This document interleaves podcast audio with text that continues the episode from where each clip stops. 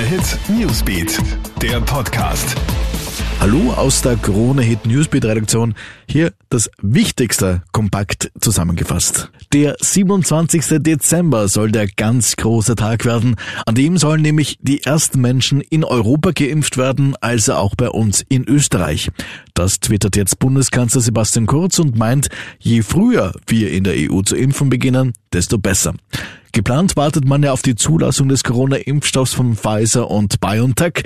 Die Europäische Arzneimittelbehörde EMA will sich bereits in wenigen Tagen am Montag, 21. Dezember, diesbezüglich melden. Der Impfstoff soll dann, laut dem deutschen Gesundheitsminister Jens Spahn, an alle EU-Mitgliedstaaten gleichzeitig ausgeliefert werden. Den Kampf gegen das Coronavirus möchte jetzt auch Twitter unterstützen. Der Kurznachrichtendienst wird künftig irreführende Tweets und gezielte Falschinfos zu Impfungen mit einem Warnhinweis versehen oder gleich ganz löschen. Das kündigt Twitter heute auf dem offiziellen Firmenblog an. Falsche Informationen im Zusammenhang mit einer globalen Pandemie würden eine erhebliche und zunehmende Herausforderung für die öffentliche Gesundheit darstellen, sagt Twitter.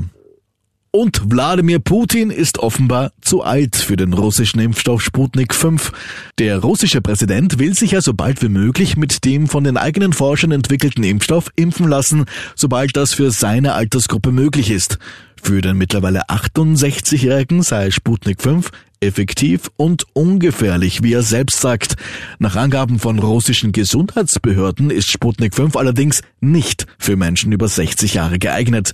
Ein weiterer Impfstoff für ältere Menschen soll aber demnächst in Russland verfügbar sein.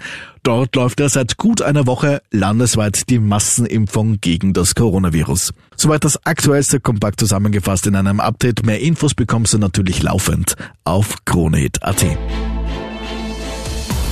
Krone Hits, Newsbeat, der Podcast.